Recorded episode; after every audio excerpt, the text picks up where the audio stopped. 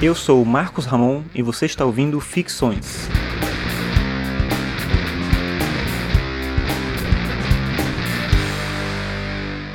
Esse é o episódio 81 e o tema de hoje é o conceito de beleza.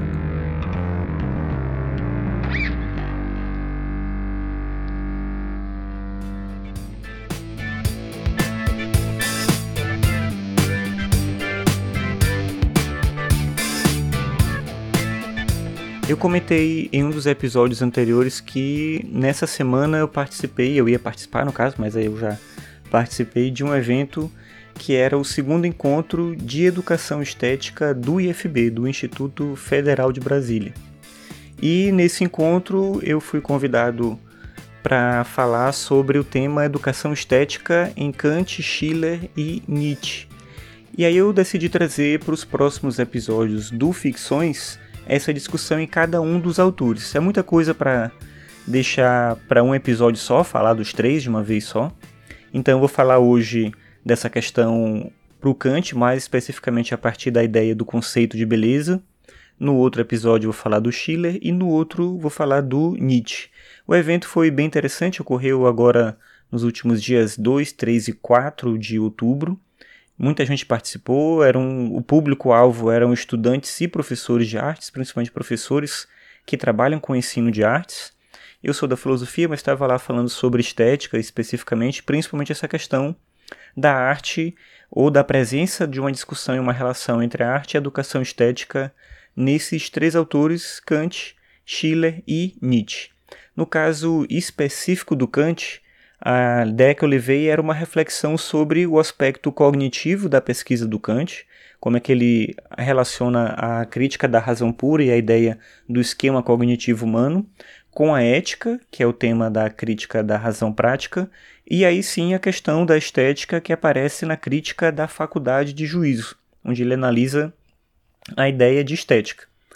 O princípio para a gente entender isso é compreender a diferença entre os juízos. Kant fala que tem dois tipos de juízos, que são juízos analíticos e juízos sintéticos. Essa é a parte lógica da discussão e eu acho que ela é importante para poder entender também o lugar da estética. Um juízo analítico é um juízo em que o predicado ele está contido no sujeito. Então, por exemplo, quando você fala que o círculo é redondo, esse é um juízo analítico, ele é a priori, ele não acrescenta conhecimento. Os juízos sintéticos são aqueles em que o predicado acrescenta algo ao sujeito. Por exemplo, se eu falar a casa é amarela, essa formulação é de um juízo sintético, porque o predicado amarelo ele não está incluído no sujeito específico que é casa. A ideia de casa, o conceito de casa, não inclui necessariamente amarelo. A mesma coisa se a gente falar da beleza especificamente. Se eu falar que uma obra de arte é bela, aí eu tenho um juízo sintético. Só que os juízos sintéticos são também de dois tipos. Eles podem ser a priori ou podem ser a posteriori. Eles podem ser anteriores à experiência ou podem ser posteriores à experiência. O grande questionamento para o Kant é justamente o juízo sintético a priori. Porque o juízo sintético a posteriori é aquele que você tem que observar algo ou ter uma experiência com algo para poder determinar a presença ou não daquela afirmação, daquela, da possibilidade daquilo que foi dito. Mas o juízo sintético a priori ele é uma evidência. Os juízos matemáticos, por exemplo, que acrescentam conhecimento, são juízos sintéticos a priori. E aí entra o ponto interessante para a estética, que é o fato de que o conceito de beleza é um juízo sintético a priori. Por que, que ele é a priori? Por que, que ele é anterior à experiência? A questão para o Kant é que, quando eu falo esta obra de arte é bela, eu estou falando algo que pressupõe um conceito universal de beleza. Aí você vai dizer assim: ah, mas olha só, você pode achar essa obra de arte bela e outra pessoa pode ver a mesma obra de arte e não achar bela. Você pode ouvir uma música e gostar dela e achar ela bonita, e outra pessoa pode ouvir a mesma música e não gostar, e assim com a literatura, com o filme, com qualquer outra coisa. Realmente é isso que acontece, mas a questão para o Kant é que a beleza não está na obra de arte, ela não está no objeto, ela está em mim.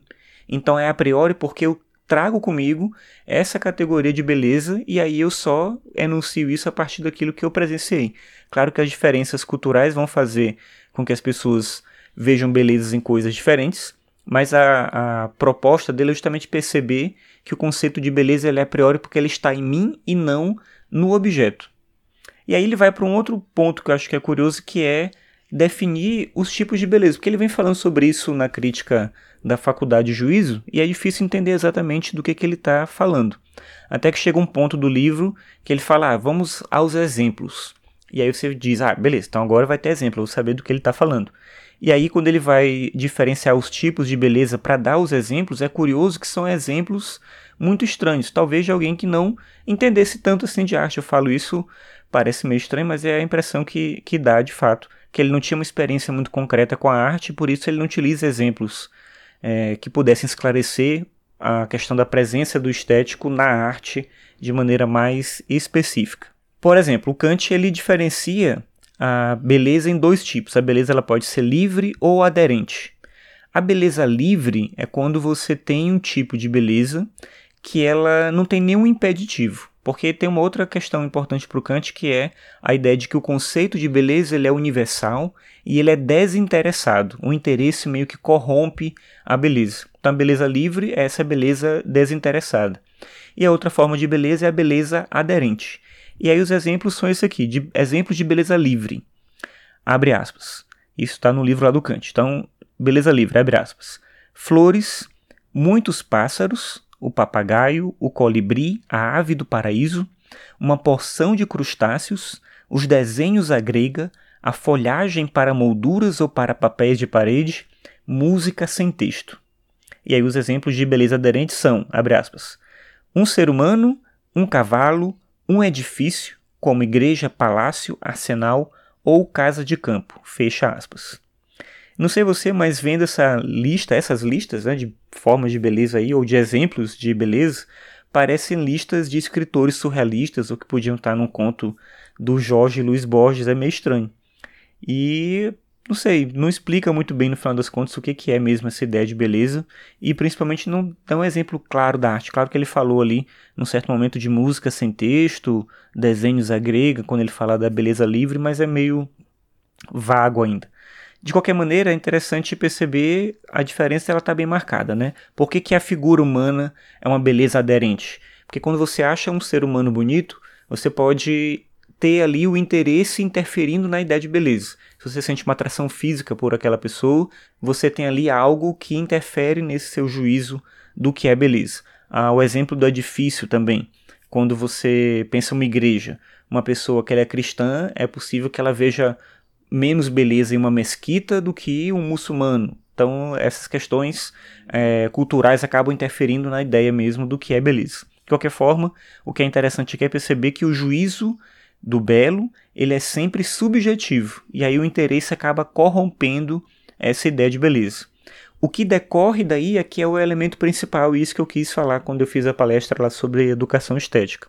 É que sem o conceito de beleza, não pode existir uma ciência do belo, mas a gente pode falar de estética no sentido do juízo de gosto.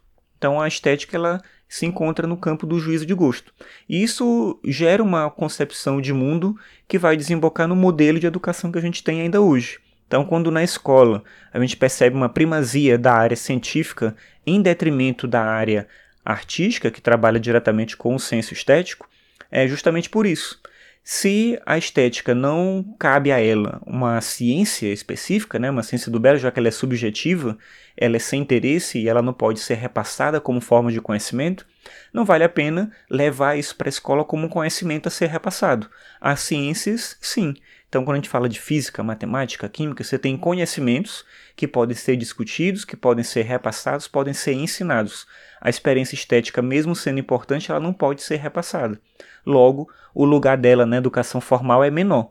Além disso, Kant vê uma ideia, ele tem uma ideia de que a beleza ela é superior na natureza em relação à arte.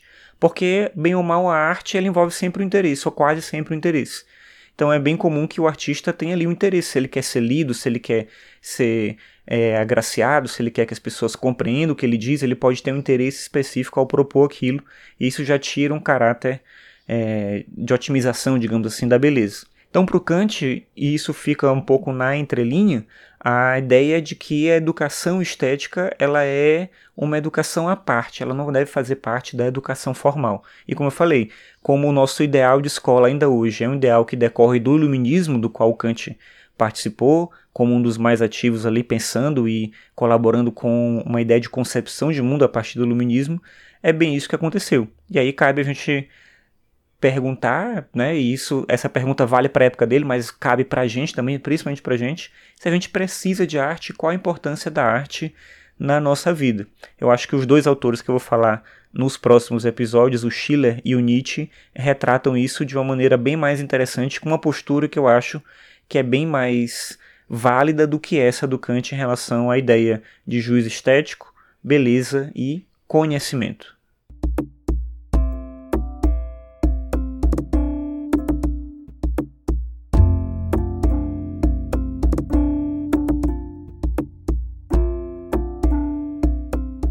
Obrigado por ouvir mais esse episódio. Esse foi o episódio 81 do podcast. Lembrando que você pode acessar todos os episódios em marcosramon.net barra ficções. Você pode também acessar o podcast ou informações sobre o podcast no Twitter em podcastficções. Então, obrigado pela sua audiência e até a próxima.